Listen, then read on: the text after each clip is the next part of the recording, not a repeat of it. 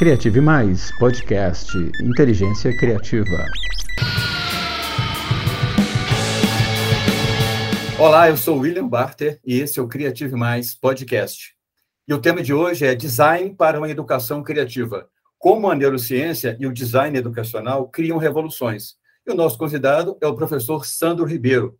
A gente vai falar sobre o futuro da educação e como a neurociência e o design educacional podem interferir nisso, aliadas a uma cultura criativa colaborativa. O Sandro é doutorando em educação pela Federal do Rio de Janeiro e formador de professores pelo IBMEC. Ele também é especialista em metodologias ativas e ex-coordenador de formação e ex-coordenador de tecnologia educacional da Secretaria Educacional do Rio de Janeiro. Sandro, seja bem-vindo, é um prazer ter você aqui com a gente. Olá, William, olá, obrigado, obrigado pela, pela recepção. Olá, ouvintes, muito bom estar aqui com vocês. Eu tive a oportunidade de participar da sua palestra no TEDx da Faculdade Ensine e eu gostei muito. E eu fiquei muito impressionado com as suas ideias, a forma como você articula e a, a proposta que você, que você tem sobre a educação. E eu fiquei muito é, encantado e tive o prazer de poder convidar você, você aceitou, e estão aqui para poder falar sobre criatividade, neurociência e o futuro da educação. Agora me fala uma coisa, de forma geral, o design de educação, ele promete entender as necessidades do aluno e oferecer condições de melhorar seus resultados. Como é que isso é possível? Certo, William, obrigado aí pela, pela, pelo elogio do TEDx, né? Foi uma experiência incrível que eu gostei bastante. E obrigado também pelo convite, estar aqui para partilhar alguns saberes e fazeres educacionais é muito importante para mim também. Bom, é, do meu ponto de vista, William, desenhar, né, o designer educacional, desenhar propostas educacionais é a base da estrutura da educação do século XXI. Nós, docentes, que estamos em sala de aula, ao meu ver, precisamos nos atentar para um novo design que emerge né, junto com, com novas tecnologias, junto com uma nova sociedade, com novas formas de comunicação, é, com novas formas de relação, né? tanto relação de produção, quanto relação de comunicação, quanto relação pessoa a pessoa, tudo se transformou nos últimos 20, 30 anos. E a educação precisa transformar também o design, o modelo de, de criar ambiências para que as pessoas possam aprender de fato e não somente a reproduzir, como a gente se acostumou nos últimos 150 anos, que era uma demanda né, da, da Revolução Industrial, mas só que a gente ainda está muito apegado àquela demanda da reprodução, e que, que vem aí corroborar muito com o tema principal do seu podcast, que é a criatividade, né? na direção do, do da cocriação, do criar em colaboração. Eu sou um defensor dessas questões, criatividade, inovação, principalmente cocriação, criação em colaboração, por conta é, de ser um defensor do resgate do interesse pelo aprender. Nós já nascemos muito interessados em aprender, a ponto de queremos engolir as coisas para entendê-las, né? Exatamente. Se você pega um bebê hoje, ele quer até comer as coisas para poder entender como aquelas coisas funcionam. E com o passar dos, dos, anos, parece que a gente foi perdendo esse desejo de aprendizagem a ponto de dormir nas salas de aula. É, resgatar interesse, para mim, passa porque criar ambiências, criar designers que favoreçam criatividade e inovação. Perfeito. Agora me fala, no contexto brasileiro, quais seriam os principais desafios para um design educacional? Sim, é, nós temos muitos desafios. Isso é, é até mundial, eu diria. É, Brasil também, claro. Eu acho que começa num campo que eu pesquiso e que eu trabalho muito, que é o campo da formação de professores. A gente precisa formar para esse novo contexto. E não é só formação inicial, não, sabe, William? A formação é, em contexto, a formação em trabalho, né? Como diz o, um, professor Roberto Sidney Macedo da UFBA, é a formação em loco, né? A formação que acontece no dia a dia. Eu gosto de, de, de comparar essa questão da formação muito com é, uma corrida de automóveis, por exemplo, onde o piloto tem, ele tem a máquina, a tecnologia, mas ele sempre precisa de um suporte durante a corrida para poder continuar em alta performance, para poder continuar competitivo. Então, de vez em quando, ele dá uma paradinha para reabastecer, para calibrar os pneus, para trocar os pneus, para ajustar isso ou aquilo. E nós, docentes, de uma certa forma, fomos formados num contexto, a grande maioria hoje ainda foi formada num contexto offline, a gente foi treinado a se dar por, por, pelo suficiente de que a graduação dá conta da corrida inteira, não preciso parar para abastecer e nem olhar para pneu, e aí a gente começa a derrapar, não sabe por quê, o motor começa a falhar também, a gente não sabe por quê. Exatamente. Eu, eu percebi nas minhas pesquisas que, é, dentre alguns modelos de, usados pelo design educacional, existe o, o não sei se a pronúncia está certa, o ED, o Six o Same Successive Approximation Model. Um desses três, ou uma outra opção de modelo, ele faz mais sentido dentro da, da, do contexto cultural da, do Brasil, da nossa, da nossa é, construção cultural educacional brasileira. A gente consegue, você consegue falar de, de um pouco sobre isso? Sim, sim. Eu sou um pouco avesso aos modelos, William. Uhum. Eu acho que os modelos eles é, engessam, né, encamisam as coisas e aí vão de encontro e não há um encontro da criatividade e da inovação, que não uhum. precisa de camisa de força para se desenvolver. É, então eu, eu, eu sou muito a favor do seu modelo. Se o William é professor, qual é o modelo que o William pode criar para aquela turma específica daquela universidade ou daquela escola naquele dia e daquele lado do corredor. Porque a gente sabe que quando uhum. bate o sinal, a gente muda para o outro lado do corredor, é outro contexto, é outra história, é outra turma. Pode continuar sendo o mesmo professor, a mesma disciplina, o mesmo tempo, o mesmo conteúdo, mas as pessoas são outras. Então, muitas vezes o que deu certo lá do outro lado do corredor não dá certo aqui. E aí o professor designer é esse professor capaz de tirar e colocar as coisas para fazer aquela relação de aprendizagem dar certo. É um professor chefe de aprendizagem, fazendo analogia aí com o chefe lá da, da alta culinária, né, da gastronomia, que coloca na temperatura, coloca o tempero, tira o tempero, coloca o ingrediente que aquela galera gosta mais ou menos, e assim vai criando, vai desenvolvendo, vai criando seu próprio design junto com a sua turma. Né? O que a gente chama de ato de currículo. Quando eu escuto o William, que é o meu aluno, eu levo em consideração que ele gosta de menos sal e eu ponho menos sal no meu conteúdo. É, esse é o, o, o designer ato de currículo, que a gente vai criando e co-criando junto com a própria turma. Os modelos existem, né? nós humanos somos aficionados por dar caminhos, padrões, faça isso, primeiro passo, faça aquilo, segundo passo, faça aquele, terceiro passo, que vai dar certo. Mas só com educação, com humanos, a gente já está assim, saturado de saber que não existe receita pronta, né? Existe receita a fazer. E aí, por isso que eu sou um pouco avesso a esses modelos, mas de alguma forma, até no início, para os professores compreenderem um pouco, é bom falar um pouco sobre eles, mas não se amarrando muito. É, é criar autonomia, sabe, William, para o professor trabalhar dentro do contexto que ele conhece. É desenvolver a criatividade e liberar a criatividade do próprio professor. Porque se eu não sou criativo, eu não formo pessoas criativas. E se eu ingesto o meu professor no modelo, ele deixa de ser criativo. Então fica um pouco incoerente eu dentro de uma caixinha querendo formar pessoas fora de caixinha.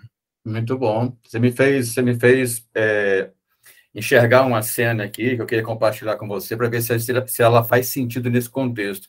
Você está querendo dizer para mim então que o universo da educação ele, ele poderia ser descrito, desenhado e enxergado, percebido como se fosse um baile no qual a gente não, né, não tem acesso ou não tem controle sobre o DJ, e as músicas mudam o tempo inteiro, e o professor precisa se adaptar ao ritmo quando, quando naquele contexto ali, a música mudou, o ritmo mudou, e aí ele precisa né, pegar o passo, pegar o ritmo para poder fazer sentido naquela hora. Tem, é, é, é um pouco disso? Faz sentido o que eu estou falando? Faz, faz todo sentido. É, com parcimônia, claro. Sim. É, porque existem regras, existem leis que determinam, por exemplo, a BNCC, o plano de curso da, da sua disciplina na universidade, de certa forma são limitadores. Então, nem toda música vai poder tocar, porque não há tempo para todas as músicas. Mas a gente precisa variar esse cardápio do DJ. Né? A mesma batida de fevereiro a dezembro que ninguém aguenta mais. Né? Já deu, a gente não suporta mais. A gente precisa de balanços outros, a gente precisa conhecer outros ritmos. Às vezes o estudante é aficionado é, por uma batida e ele fica muito feliz com aquela batida de fevereiro a dezembro. Mas o outro não, que está do lado dele. E um não conhece o ritmo do outro. Né? Criar essa ambiência múltipla que você propõe aí com o DJ pode fazer com que um conheça o ritmo do outro e um ajude o outro e comece a co-criar ritmos outros, largando até o DJ para a próxima festa, eles sendo seus próprios DJs. Interessante, porque na medida em que o professor se acha o DJ, podendo determinar que música ele vai tocar, em que ritmo ela vai tocar, e a partir do momento que ele percebe que o DJ pode ser a soma de todas as experiências dos alunos, e ele dança conforme as experiências forem organicamente surgindo ali, eu acho que pode ser mais, mais viável. Mas eu queria pegar aqui emprestado a sua fala e seguir na, na, na seguinte direção. É, o termos como escola e educação, que eu considero distintos, né? Não necessariamente a, a educação acontece na escola, não necessariamente, assim, eles não estão totalmente ligados, né? Pode acontecer educação dentro da escola ou não, e educação pode acontecer em qualquer lugar. E, ela, e, e ambos estão em transição de sentido, né? Dado o momento que a gente está vivendo e todo, tudo, que, tudo que aconteceu nos últimos 30 anos, 40, 50, enfim, tudo que está acontecendo. Para você, é, professor Sandro, qual, é, qual, é qual, foi o papel da pandemia e dessa revolução digital que está a cada vez se avolumando mais, num futuro possível para esses dois termos, educação e escola? O que, que você acha que vai acontecer daqui para frente é, por causa do que está acontecendo, pandemia, do que aconteceu, né, pandemia e dessa revolução digital? O que, que você pensa disso? O papel da pandemia na educação, eu assemelho muito. Eu sou pai, né? Sou pai de dois, agora não são mais criancinhas, já tem adolescente e adulto. Uhum. Mas quando eram crianças, sabe aquela brincadeira que a gente gosta de fazer com as crianças? Esconder atrás da porta, e quando ela entra no quarto, você pula e ela leva um sustão. Para mim, foi esse o papel da pandemia na educação. Ela pulou na frente e a educação está tremendo até agora. Perdeu um pouco o rumo, está chorando, está muito nervosa. E eu vivi isso na veia, na Secretaria de Estado de Educação no Rio de Janeiro, quando uma semana após estourar a pandemia, eu fui convidado para coordenar a formação durante a pandemia. E lá eu fiquei na, na liderança por três meses, porque foi o nosso acordo e ninguém achava que a pandemia duraria mais do que três meses. Né?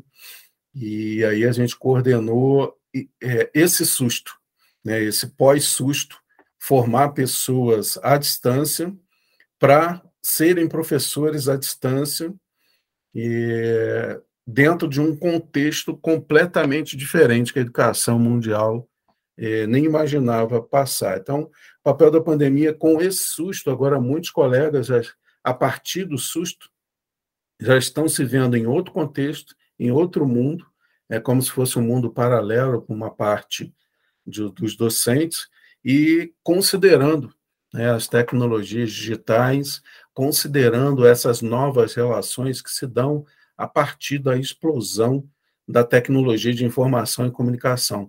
Tecnologia está com a gente desde sempre, não, William? Sim. Desde a pedra lascada, né, que alguém pensou numa pedra lascada para rasgar melhor a carne, ao invés de rasgar com as mãos, como era feito, até agora a, a inteligência artificial, nós lançamos mãos de técnicas para melhorar as nossas vidas, facilitar uh, as nossas questões.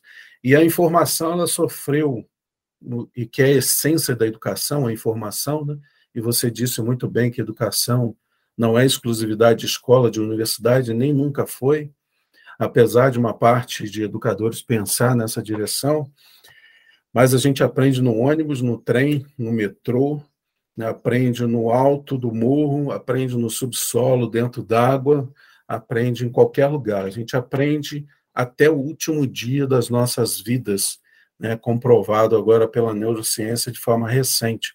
Não tem 20 anos que a gente descobriu que o cérebro humano aprende até o último dia de vida. A gente achava que depois de uma certa idade a gente não aprendia mais nada. Mas, Aprende. enfim, é, dentro desse contexto, a pandemia trouxe essa, esse, essa visão de que a educação não está posta, a educação não é repetir coisas. Né? Aquela máxima é, que a gente já ouviu várias vezes, né? a educação não deveria ser é, para ensinar coisas para as pessoas, porque as coisas estão aí. As coisas estão nos livros, estão na internet, as coisas estão em todos os lugares. É, a internet da minha época era a Barça, era a biblioteca municipal, as coisas estão aí há muito tempo. A educação não, não devia ensinar coisas, mas ensinar a pensar. É, e aí a pandemia entra nesse métier que em 1995 foi a primeira vez que a gente ouviu essa máxima: né? educação não deveria ensinar coisas, mas ensinar a pensar. Rubem Alves, que nos disse isso, o grande professor, é, e a, a pandemia veio dar esse susto para o meu estudante. Ele não precisa só aprender coisas, mas só que boa parte da educação ainda está voltado para ensinar coisas. Né? E boa parte dos estudantes que estão sentados no banco de escola estão preparados somente para aprender coisas e não para aprender a pensar. E aí, tendo tempo, a gente avança um pouco da minha experiência com a graduação, falar um pouquinho sobre isso. Com certeza. É, a sua fala é muito, é muito, muito valiosa e, e vem e vem corroborar com o que eu penso também, tá, professor? E eu queria pegar é, carona aqui mais uma vez e, e, e caminhar nessa direção, né? Tecnologia. Você acha, professor, que o metaverso ele é inevitável? E como você pensa que ele, de alguma forma, como ele vai impactar a educação é, daqui para frente? É, o metaverso não é novo, né? A gente já tentou aí algumas vezes criar mundo para, mundos paralelos e eles acabaram é, falecendo de uma hora para outra. Se esse que está chegando ele, ele se firmar, se acontecer isso, eu acho inevitável, William, inevitável que a educação é, comece a lançar mão disso. O, o meu receio é que ainda temos muito déficit de formação, muitos professores ainda na pista de competição da educação, que já estão com pneus desgastados, já estão acabando o combustível ali e não veem necessidade de parar para reabastecer, para ver novas coisas e voltar para a pista com mais é, é, possibilidade de seguir com qualidade. E, e, se a gente surge com uma nova questão, é, com professores que estão tão defasados no, no pensar do uso da tecnologia na educação. A gente avança muito pouco na direção do que a gente já tem hoje, sem pensar em metaverso, sem pensar em internet das coisas.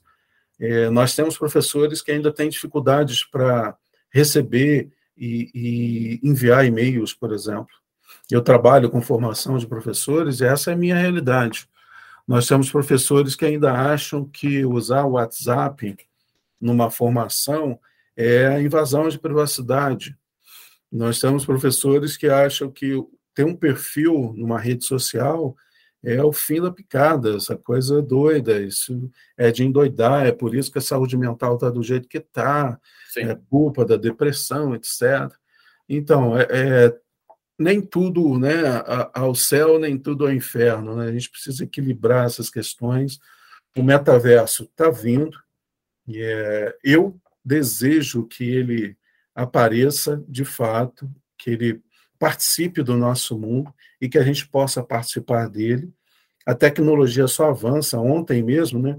Hoje estamos gravando aqui 13 de outubro, né? De 2022. Ontem mesmo, 12 de outubro, uma empresa chinesa fez o primeiro teste num carro voador lá em Dubai. Né? As pessoas devem ter acompanhado isso, ainda sem pessoas a bordo, mas é uma espécie de dronão. Uhum. Né? E daqui a pouco vão estar passando aí no, no, por cima das escolas os carros voadores e a gente discutindo se o celular deve ou não ser utilizado em sala de aula. É, eu, eu acho muito triste é, olhar para trás, professor, e perceber que praticamente todas as áreas do conhecimento evoluíram é, e a gente percebe que mesmo a educação sendo a, a mãe e a formadora de mentes para é, revolucionar o mercado, ela, tá, ela fica para trás e, e, acaba que as coisas acabam acontecendo depois que as pessoas saem da escola.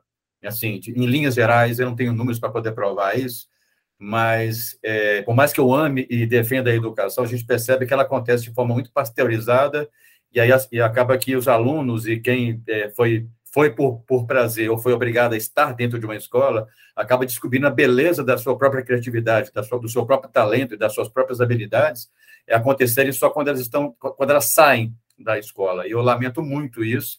E aí eu queria é, pegar esse ponto e colocar sobre a mesa para a gente falar sobre é, o quanto que a, a, a neurociência né, é, tem a ver com a criatividade, quanto elas estão conectadas e como elas podem fazer bem para uma escola sadia, para uma escola que pode é, realmente trazer prazer para as pessoas e para que elas comecem a ser mais inventivas, mais imaginativas e mais produtivas do ponto de vista humano antes de ir para o mercado de trabalho. Perfeito, William. É, eu sou professor e quero deixar aqui bem claro para os seus ouvintes, William, porque são os nossos ouvintes agora, Sim. que eu não, não é, crucifico né, a escola, a universidade. A ideia não é essa. Eu procuro constatar, segundo o meu trabalho e a minha pesquisa, o que está acontecendo. E você fala muito bem né, dessa questão da, da resistência à mudança na escola, na educação, mas isso não vem de hoje. Né, a gente é muito preso. É, existem relatos de que a adoção de livros na escola assim que eles surgiram como tecnologia para armazenar conhecimento, foi muito dura e levou mais de 200 anos. Né? Eles sofreram desconfiança os livros. Hoje eles são amados pela educação. Sim. E devem ser amados. É uma tecnologia de informação e comunicação. Não é digital, apesar de termos vários livros digitais, mas é, faz parte né, da transmissão de conhecimento e encaixou certinho com o momento da escola. Eu acho que começa essa sua última pergunta, essa última provocação, começa exatamente naquilo que eu já trouxe aqui, em entendermos que a escola não é lugar para ensinar coisas, mas para ensinar a pensar. Se a gente partir daí, se nós entendermos que a escola é para ensinar a pensar, o ambiente criativo ele pode beber muito do que a neurociência já nos mostra como resultado de pesquisa. A neurociência traz, né, emerge com um campo de estudo que é a neuroaprendizagem, e a gente descobre coisas fascinantes todos os dias sobre a aprendizagem. Como o nosso cérebro ama aprender, como ele tem tesão por aprender, Sim. e como esse tesão é reprimido dentro do espaço escolar e dentro do espaço universitário. Exato. Né, pelas amarras, pelos modelos, né, pelos padrões, pelos métodos, né, metodologia passo uhum. a passo isso tudo vai cercando. E aí você vê expoentes da inovação tendo que sair desse ambiente para poder fazerem as suas ideias, né, mudarem e transformarem o mundo. Exato. A gente tem vários exemplos aí nessa direção. Mas a neurociência traz para esse campo essa questão de como é interessante e prazeroso aprender, como a gente ama aprender. Faz a gente olhar para o Sandro bebê, para o William bebê também, que queriam comer as coisas para aprender sobre elas. Sim. E trazer essas questões para criar ambiências, se a gente entender que educação é para ensinar a pensar, a gente começar a criar ambiências fantásticas aonde os nossos estudantes possam colocar a sua própria criatividade e aí desembocar na inovação. A prova a teste, eles aprenderem a pensar dentro de ambiências novas. Nós somos craques, isso de uma forma geral, a educação, a criar ambiências onde eles possam decorar as coisas. Isso aí a gente faz de olho fechado. A gente Sim. tem PowerPoints, a gente tem apostilas, livros, a gente tem oratória, que a gente fica falando de fevereiro a dezembro, para ver se entra na cabeça dele e ele repita num documento que a gente chama de prova. Exato. Né? Se ele conseguir lembrar de tudo que eu falei num período, seis aulas, e colocar num papel, eu chamo ele de inteligente, ele está aprovado. É, essas ambiências de repetição, a gente é fera. A gente precisa criar agora ambiências de criatividade, de inovação e de potência de interesse. É, eu tenho feito isso com alunos da graduação e tenho obtido resultados muito interessantes. Me fez me abrir uma, uma, mais uma janela aqui, eu vou tentar trazer para o nosso contexto, nosso bate-papo. Com algumas leituras e, e, conversando com algumas pessoas e tal, a gente percebe, eu, eu tenho percebido e até tentado é, é, ilustrar uma percepção sobre é, o que aconteceu, por exemplo, na Idade Média, né, idade da, chamada Idade das Trevas, quando o conhecimento ele foi monopolizado e foi barrada, é, é, barrado o acesso né, à informação, ao conhecimento, à educação de forma geral. Isso é de conhecimento público e notório, todo mundo sabe, todo mundo já viu isso em algum momento, já viu num filme, já viu em livros de história. E hoje a gente vive o contrário, né? Existe um acesso irrestrito à informação, as pessoas podem é, buscar e pesquisar o que elas quiserem, elas podem, elas podem, fazer cursos sobre qualquer tipo de tópico, elas podem falar, falar umas com as outras, podem trocar informação livremente, democraticamente, em praticamente quase todo o planeta. Mas a gente percebe que parece que, que a gente vive um, um, um estado de trevas também, que o excesso de informação faz com que as pessoas não, não, não busquem nada, não pesquisem nada e fica assim, vou, eu vou para onde? O que, que eu faço? O que está acontecendo? E aí, sim, a falta deixa as pessoas ignorantes, ignorantes, desprovidas e controladas, e o excesso parece que está gerando o mesmo, o mesmo é, é, sentimento, o mesmo efeito. Aí, aí a, a, questão, professor, a pergunta. É, você acha que essa hiperconexão, né, que está causando estresse, depressão, ansiedade e tal, ela, ela é um problema para a educação resolver, a educação é, tem participação nisso, ela provocou, ou ela, se ela não provocou, ela pode ajudar a reverter isso. É um desafio para a educação lidar com, essa, com, esse, com esses excessos, com essa lua de mel que a gente está com, com, a tecnologia, a gente está se esbaldando de tantos excessos, mas ao mesmo tempo estamos ficando rasos. Qual é o papel da educação? Eu me alonguei um pouquinho, tá? mas o que, a educação pode fazer ou quais são os desafios para quem lida com educação, principalmente para você que lida com formação de educadores? Ótima pergunta, William. Agora você que me abriu um janelão aqui, que eu adoro falar sobre ele nas minhas formações. Vamos lá. É, mas eu já começo respondendo a sua pergunta com uma frase e depois eu vou explicar essa minha resposta. O papel da educação nesse contexto de hiperconexão e de acesso irrestrito à informação para a maioria de nós, graças a Deus, é aprender a nadar e ensinar a nadar. Para mim, esse é o papel da educação. E explico esse, essa minha resposta. Eu sou de uma geração que, se você que está nos ouvindo, William, se você nasceu de 1995, século XX para trás, você também, de certa forma, faz parte dessa geração, uma geração em que o acesso à informação era bem restrito, na, principalmente na cidade escolar. Se eu quisesse saber de algo, algo diferente do que eu tinha acesso no âmbito da minha família, amigos, eu precisava da escola. A escola Sim. era o grande oásis dentro de um, um grande deserto de informação no qual vivíamos. Tínhamos alguns outros oásis para pessoas que podiam ter acesso, tipo biblioteca municipal. Eu tinha acesso à biblioteca municipal, mas eu precisava me deslocar da minha cidade. Eu venho de família de trabalhador e isso não era muito fácil. E tínhamos a Barça, só um menino na minha rua tinha a Barça, a família dele conseguia comprar, que era o Google da época. Então a gente ficava sem graça de pedir acesso toda semana para estudar, né? e aí dava um jeito de ir à biblioteca municipal para buscar informação. Ou seja, vivíamos numa espécie de deserto, aonde a escola era um grande oásis de informação e nos fornecia água. Sim. Né? Bastante água. E, e água de qualidade. A escola sempre teve água de qualidade inquestionável. Né? Sim.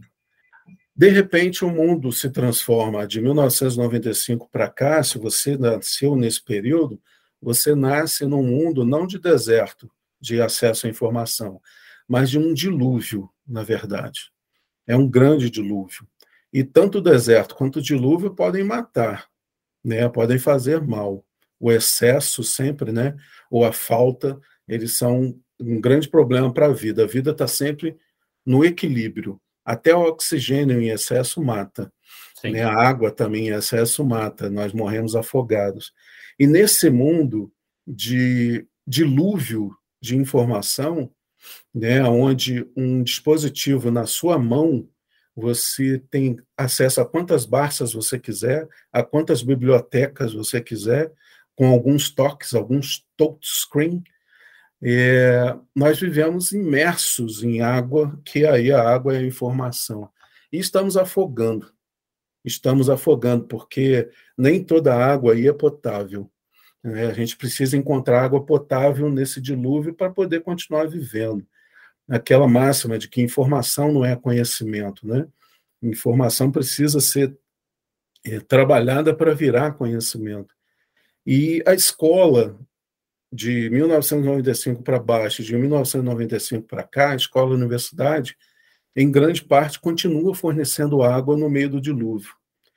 Essa é a minha explicação para o desinteresse dos nossos estudantes.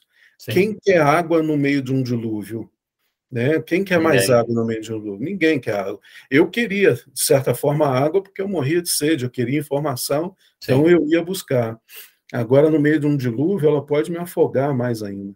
A escola precisa aprender a nadar nesse dilúvio para poder ensinar os nossos estudantes a nadarem e a descobrirem o conhecimento no meio de tanta informação que está disponível. Muito, muito legal, professor. Essa imagem faz a gente enxergar é, é a imagem do dilúvio, né? um oceano gigante. Você olha para o horizonte não vê nada. Sim. E o desafio acaba se tornando encontrar não mais água, mas terra firme. Sim. Para que a gente possa? É na terra firme que a água se torna potável, né? Na água, no coco que você vai abrir, ou, ou, ou, no processo de filtragem pela terra. E é o próprio descanso, né? Aí, quando você quiser, vamos descobrir uma terra nova, você vai atravessar o oceano de novo, mas aí você precisa, você vai precisar se guiar no meio daquela confusão toda de informações para alcançar uma outra terra firme e aí você consegue explorar todo um universo de possibilidades de navegação e navegação mas com planos e tal, mas se você estiver imerso só na, naquele monte de informação, você não consegue explorar nada e é só sufoco, desespero. Eu gostei e muito da, da, sua ilustração. E, e, e, veja a oportunidade que as nossas escolas, universidades têm de se, se fazerem ilhas de excelência né, de terra firme no meio de um dilúvio. Né, ilhas de aprendizagem, ilhas de suporte, né? Para os nossos estudantes desejarem nadar até ela ou remar até ela e ficar lá por um tempo e, e pegar fôlego para seguir, aproveitando o seu exemplo aí para conquistar terras outras. Muito bom. Aprender a construir navios e explorar novas terras. Muito bom. Isso. E aí a criatividade faz seu papel. Professor, a gente está aproximando aqui do nosso último bloco e eu queria muito tocar nesse assunto que me é muito valioso, muito caro. Historicamente, o storytelling né, o contar história, tem sido a ferramenta, uma das ferramentas mais poderosas, eu até digo que é a mais poderosa no processo de ensino de, da evolução humana né, e do entretenimento. É, você acha que ela pode ser usada de forma efetiva né, pra, para a construção de cultura colaborativa, cultura criativa dentro da escola e dentro de empresas? Acho sim, Will, acho muito, tanto é que eu uso é, tanto dentro de escolas, de universidade, já usei também informação em empresas. Storytelling está na, na, formação humana desde sempre, né?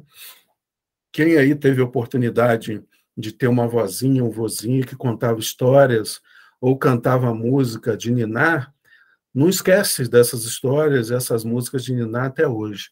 E a neurociência explica por que, que a gente não esquece isso e esquece a fórmula de Bhaskara que a gente aprendeu ontem na Sim. escola.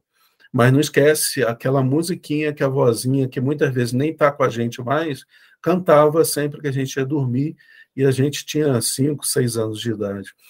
Porque aprender envolve emoção, aprender envolve relação humana, aprender a partir das emoções, e aí tem a ver também com o que o Freud traz para a gente, né, com a erótica, a eros, o desejo, né, não carnal, né, não sexual, Sim. mas precisa ter desejo para você aprender de fato. Né? Ninguém esquece como que anda de bicicleta uma vez aprendido, porque ali tem muito desejo, tem muita vontade, tem muito prazer também, que é quando você consegue pedalar sozinho e o Sim. vento bate no seu rosto.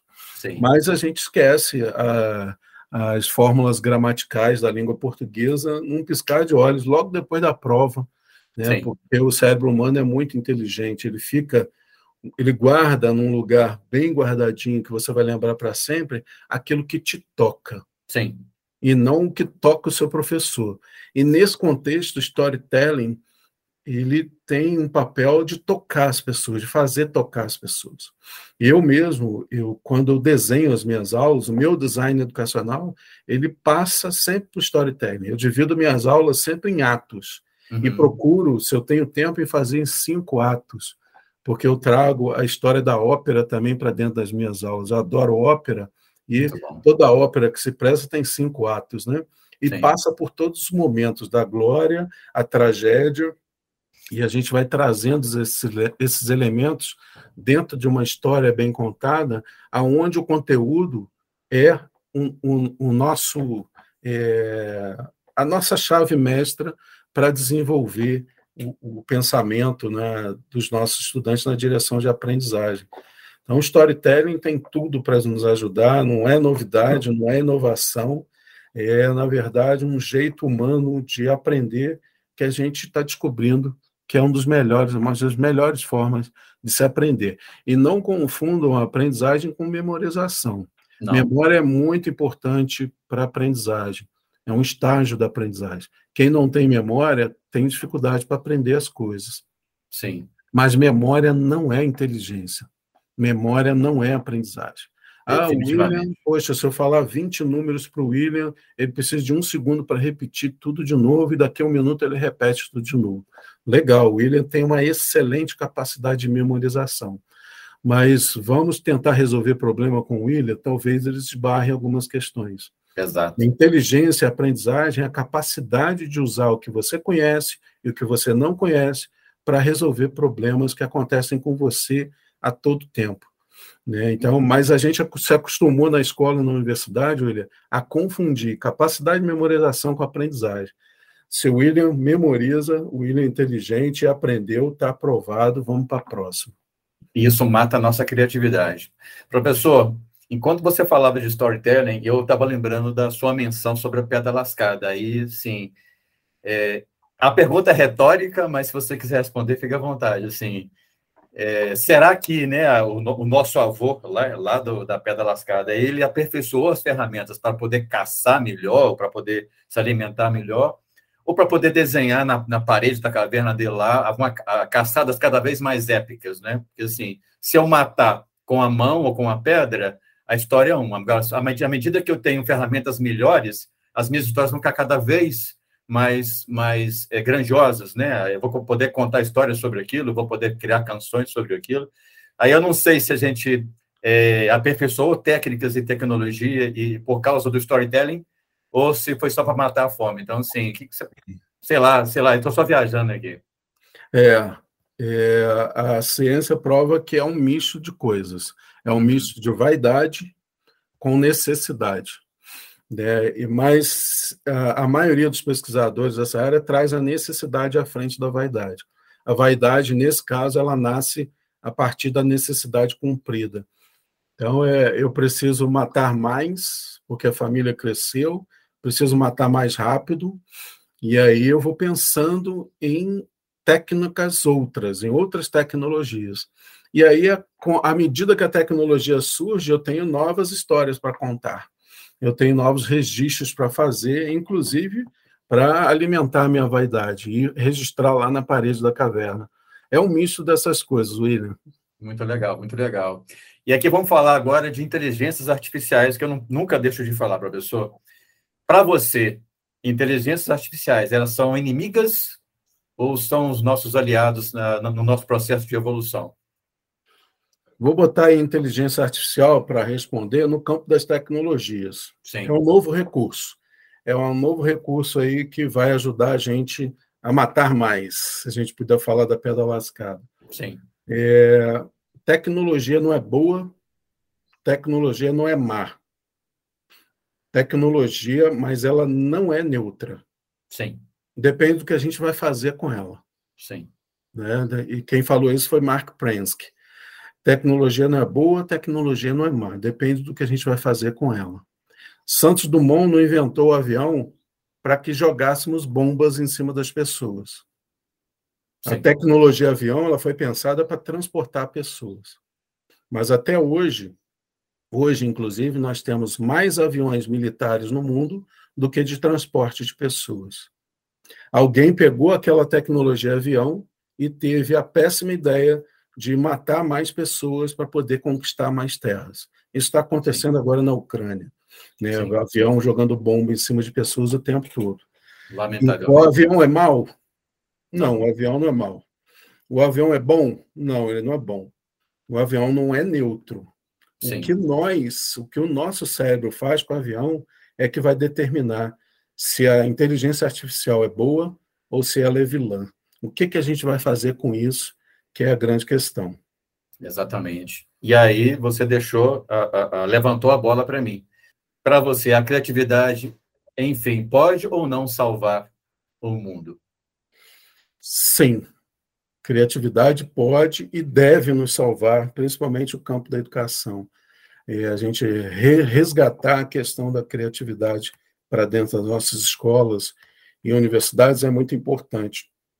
É, com parcimônia, para o bem e com o bem. A gente precisa formar, a gente precisa estar nas redes sociais como professores para mostrar, para ensinar o nosso público a nadar. Né? Eles não sabem nadar, né? Não. Eles sabem acessar informações de baixa qualidade, replicar informações de baixa qualidade. Eles sabem clicar nos botões. Eles precisam pensar naquilo ali de forma colaborativa. Como usar o TikTok para colaborar, para criar boas relações, para fazer com que as pessoas vivam mais e melhor. Gente usando o TikTok, para o contrário, está cheio já. Eu Sim. acho que só é, vamos conseguir usar o TikTok para o bem quando nós da educação estivermos lá e, e desenvolvendo a partir da criatividade. Por isso que eu acho a importância da criatividade dentro desse contexto das tecnologias. A gente precisa fazer parte disso, professores. É, faz parte da cultura contemporânea, que a gente chama de cibercultura, você pode chamar de é, sociedade em rede, sociedade da informação, eu chamo de cibercultura, cultura contemporânea mediada por recursos digitais em rede, né, apoiada em Edmeia Santos, minha orientadora no, no doutorado, e a gente precisa fazer parte disso, e a criatividade é ingrediente principal desse novo tempo que precisamos viver para uma educação diferente, para um tempo diferente em que vivemos. Saudosismo, legal, mas saudosismo não vai salvar nossa educação, não. Muito bom. Muito boa essa, essa, última, essa última parte, me fez pensar no quanto as pessoas é, idolatram, professor, a, a tecnologia, esquece que atrás de as tecnologias serve para conectar as pessoas, todas elas a, toda a tecnologia, eu acredito que ela é, é feita para encurtar o tempo, encurtar distâncias.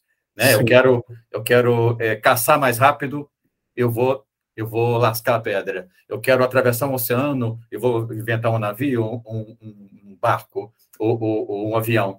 É, eu quero me, é, encurtar mais o mundo ainda. A gente cria, inter, é, cria uma internet, uma rede global. A gente não precisa, é, não precisou se deslocar para poder fazer esse, esse papo acontecer. Eu acho Exatamente. que a nossa busca constante é, é diminuir, encurtar tempo e espaço. E aí, no meio disso tudo aí, vem aquela vaidade que você mencionou lá atrás, e aí você vai, quer o quê? Quer, quer alimentar a família ou quer alimentar sua vaidade. E nesse uhum. mix aí é que a gente tem que manter um controle e para poder Sim. fazer com que a nossa criatividade não seja mais venenosa do que do que deveria ser. Perfeito, perfeito, é isso aí. Exatamente. Professor, eu queria agradecer a sua presença aqui, foi uma aula sem igual. Tradicionalmente, a gente pede aos nossos convidados que dê uma dica de criatividade para quem não está, está nos ouvindo, do ponto de vista da sua área de atuação, porque as pessoas, no final do papo, ficam com uma sede tremenda, tem muitas, tem muitos, tem muitas direções possíveis, mas é sempre bom a gente fazer aquilo que a gente propõe aqui. Vamos, vamos ensinar a galera é, a navegar no meio desse oceano infinito e tentar ajudá-los a chegar em um, em um porto ou, numa, ou descobrir uma terra firme. E aí eu queria aproveitar para te pedir né, que desse essa, desse essa dica de criatividade, fizesse as suas últimas considerações, por gentileza. Joia, William. É, eu falo com professores, né, com quem está em sala de aula. E minha dica para você desenvolver criatividade, e eu vivo isso, eu aplico isso na minha prática, é desafiem os seus estudantes o tempo todo. O cérebro humano ama, ama ser desafiado. A neurociência nos comprova isso. E eu tenho desafiado muito, trazendo um exemplo só dentro do, de vários outros. Por exemplo, é, quando eu crio ambiências aonde eles precisam. É, hoje mesmo eu estava pensando numa ambiência onde nós vamos fazer um workshop de educação física inclusiva na universidade. Olha só, legal. E o, qual que é o, o, o padrão, o modelo? O professor pega, desenha tudo, faz os contatos, agenda o local, organiza né, todos os temas, organiza quem vai falar primeiro, quem vai falar em segundo, quem vai fazer. O professor dá tudo prontinho para o seu estudante, desafio zero. O estudante ele tem que ir lá e, no máximo, apresentar o que ele estudou para um, alguns é, participantes e visitantes que vão participar desse workshop. Eu tenho desafiado muitos dos meus estudantes. Hoje mesmo pensei em por que não compartilhar com eles a organização disso. Com Sim. certeza eles vão pensar em coisas que eu nunca imaginaria e que a gente junto em cocriação vai chegar num modelo muito melhor que eu sozinho chegaria. Desafio também. Eu penso numa ação. Eu estou desenhando para trazer a sua resposta, né?